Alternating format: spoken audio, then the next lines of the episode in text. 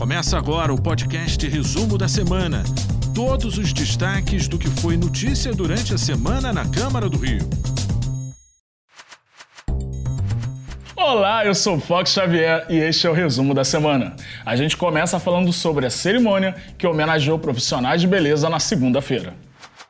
Nesta segunda-feira, a Câmara Municipal homenageou com moção de aplausos e louvor 50 mulheres empreendedoras que atuam na área da beleza. Segundo a vereadora Tânia Bastos, autora da iniciativa, essas profissionais trabalham não só a parte estética, mas também a autoestima das mulheres. Eu sou filha de uma cabeleireira. Eu nasci praticamente dentro de um salão de cabeleireiros. Todos os momentos que ela chegava em casa com umas compras na mão foi porque ela conseguiu, né, junto à sua profissão, sustentar a sua família, que para mim é motivo de muito orgulho ser filha de uma cabeleireira. E na terça-feira, vereadores reuniram com representantes da prefeitura para discutir um projeto do executivo que pede autorização para um novo empréstimo à Caixa Econômica Federal. A previsão para o investimento é de 787 milhões de reais. Além da compra de novos ônibus, serão feitas ampliações, obras e reformas nas estações do BRT. A expectativa é que até abril do ano que vem toda a requalificação do sistema BRT esteja concluída. Faz parte assim da teoria de finanças públicas que investimentos que serão utilizados ao longo do tempo também têm que, têm que ser pagos ao longo do tempo. Senão, nós iremos deixar de prestar serviços para a população agora, neste ano, para poder comprar ônibus que vão ser utilizados ao longo do tempo. Não adianta a gente achar que tudo custa barato, mas é preciso deixar claro que custos são esses e aonde eles estão sendo serão aplicados, né? A Câmara Municipal já autorizou que a prefeitura realizasse três empréstimos para investir, entre outras áreas, no sistema de transporte do BRT. Nós pedimos essa reunião para poder ter transparência e ter um diálogo junto ao Poder Executivo e foi esclarecido que os seis ônibus, com esse empréstimo que for aprovado, se for aprovado na Câmara, para adquirir os ônibus da Transoeste. Na sessão plenária de terça-feira, os vereadores analisaram vetos do Poder Executivo. Na sessão dessa terça-feira, o parlamento derrubou três vetos do Poder Executivo a projetos de lei. Entre eles, o que prevê o programa Colorindo a Escola na rede pública municipal de ensino e o que permite a utilização por veículos particulares das faixas viárias exclusivas para ônibus para embarque e desembarque de pessoas idosas com deficiência ou dificuldade de locomoção. Agora, é permitido ao idoso, à pessoa com deficiência, poder embarcar e desembarcar nas faixas reservadas para ônibus. Os vereadores também derrubaram o veto do Poder Executivo ao projeto de lei que torna obrigatório aceitar matrículas de alunos com espectro autista em todas as escolas públicas e privadas da cidade. Esse é um projeto muito simples, apenas divulgação de uma lei para garantir direitos das crianças com autismo. Esperamos que seja mais um projeto inclusivo. Ainda na terça-feira, representantes de torcidas organizadas participaram de uma reunião na Câmara do Rio para discutir o projeto que reserva espaço para pessoas com transtorno do espectro autista nos estádios e arenas esportivas.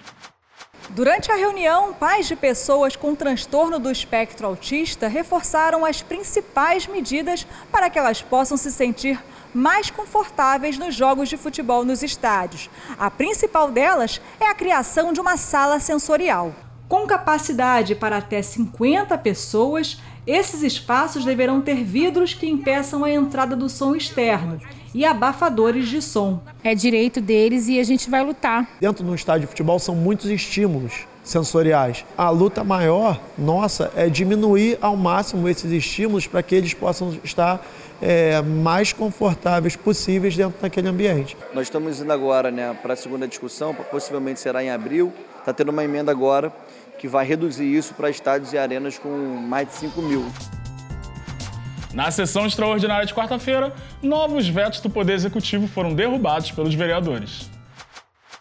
Na sessão extraordinária dessa quarta-feira, os vereadores derrubaram oito vetos do Poder Executivo a projetos de lei.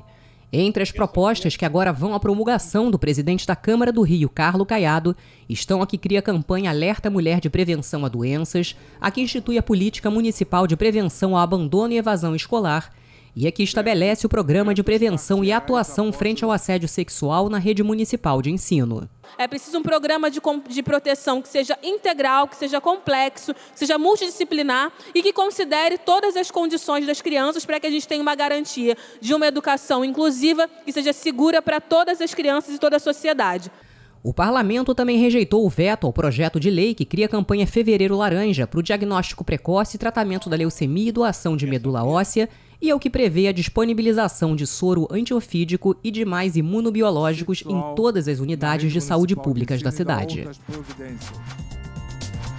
Na quinta-feira, o parlamento aprovou sete projetos em segunda discussão e rejeitou quatro vetos do executivo. A sessão foi aberta com a análise dos vereadores em regime de urgência de quatro vetos do Poder Executivo a projetos de lei. Entre eles, o que cria na cidade o programa Pequenos Atletas. Os vetos foram rejeitados e seguem a promulgação do presidente da Câmara, Carlo Caiado. Os parlamentares aprovaram em segunda discussão sete projetos de lei, entre eles o de autoria do vereador Márcio Ribeiro, que cria o programa permanente de treinamento e reciclagem para motoristas, cobradores e fiscais, o de autoria do vereador Marcelo Ará, que prevê o sistema de avaliação de riscos de incêndio nos bens imóveis novos ou antigos da cidade e o que trata da valorização e inclusão das pessoas com deficiência, nanismo e doenças raras na publicidade institucional do município. Essa é uma verdadeira forma de inclusão. Durante a sessão, também foi aprovado em segunda discussão o projeto de lei de autoria da vereadora Tereza Berger, que cria o programa especial de acolhimento e pernoite de pessoas em situação de rua em estabelecimentos municipais. É uma das questões que mais afligem a população do Rio de Janeiro. O outro aprovado cria o programa Praças da Ciência na Cidade e é de autoria da vereadora Thaís Ferreira. Em seguida, os vereadores realizaram uma sessão extraordinária. O projeto de resolução que acrescenta e modifica dispositivos do regimento interno e cria comissão permanente de relações internacionais foi aprovado em segunda discussão. Também na quinta-feira, um grupo de vereadores visitou o Supercentro Carioca de Saúde. Dos recursos economizados pela Câmara Municipal de Vereadores ao longo do ano de 2022, 70 milhões de reais foram destinados ao Supercentro Carioca de Saúde. A Casa de Leis do município doou ainda mais 50 milhões a serem investidos na saúde do Rio, totalizando em torno de 130 milhões de reais em repasses. A gente faz essa doação, mas sinaliza também que o Poder Legislativo vai estar debruçado na fiscalização do funcionamento. Doze vereadores realizaram uma visita conjunta ao Complexo de Saúde Pública. A gente acredita acredita muito que vai dar certo, a estrutura é muito boa. Eu estou impressionado com, com a estrutura, né, com a arquitetura, com, com a maneira como isso está sendo gerenciado. A população é, se integra uma agonia que todos nós parlamentares temos nos nossos diálogos, discussões, que nós conseguimos ajudar com as clínicas da família lá atrás, com doação, né, na gestão do presidente Jorge Felipe, eu era até vereador, na nossa gestão agora como presidente, a gente completa nesse grande centro.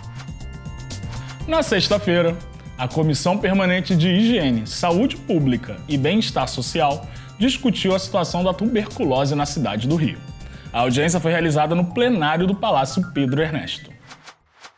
Na pauta da discussão, a necessidade de ações conjuntas entre os governos federal, estadual e municipal para reduzir a mortalidade e a incidência de casos de tuberculose. O Brasil é um dos 90 países que mais sofrem com a doença e o estado e a capital do Rio de Janeiro são considerados maus exemplos nacionais. É uma vergonha. O Rio de Janeiro não pode estar nessa situação. O estado do Rio de Janeiro é o primeiro em mortalidade, o segundo em incidência perdendo para Manaus e para Recife nisso aí. Não é possível isso. A capital tem 60% dos casos. Já fizemos a nossa parte, fiscalizamos, fizemos uma lei que foi aprovada pelo prefeito para, um plano municipal de tuberculose. Agora é preciso que a prefeitura entenda que ela tem que comandar, o prefeito tem que comandar os seus secretários. E não é só de saúde. É saúde, é de habitação, é de saneamento, é de educação, é de fazenda. A gente vai somar esforços às outras secretarias para conseguir colocar um ponto final nessa tragédia que vivemos no Rio de Janeiro. Veja agora quem foi homenageado pelo Parlamento Carioca esta semana. Na solenidade foi entregue o conjunto de medalhas de mérito Pedro Ernesto e também o título de cidadão benemérito ao empreendedor Fabiano Fonseca de Souza. A iniciativa é do vereador Marcelo Arar. Fabiano tem 20 anos de experiência na direção de casas de espetáculo. De hoje é uma forma de agradecimento do Poder Legislativo Municipal pelos é, milhares de empregos né, é, que, o, que, que o trabalho do Fabiano proporcionou ao nosso município. Muito feliz, não, realmente não esperava uma surpresa dessa, está é, tá representando aí a questão do entretenimento dentro do, do, município do Rio de Janeiro, é prazeroso. Na solenidade foi entregue a medalha de reconhecimento Chiquinha Gonzaga à Tenente-Coronel da Polícia Militar Marcilene Silva Braga. A iniciativa é do vereador Rocal. Eu acredito que receber essa honraria né, da medalha Chiquinha Gonzaga para qualquer mulher tenha um significado mais especial ainda. Merece todo o nosso reconhecimento pelo trabalho desenvolvido. E este foi o resumo da semana. Até o sábado que vem. Você ouviu o podcast Resumo da Semana? Acompanhe as notícias sobre a Câmara do Rio em nosso site câmara.rio e nas nossas redes sociais, arroba Câmara Rio.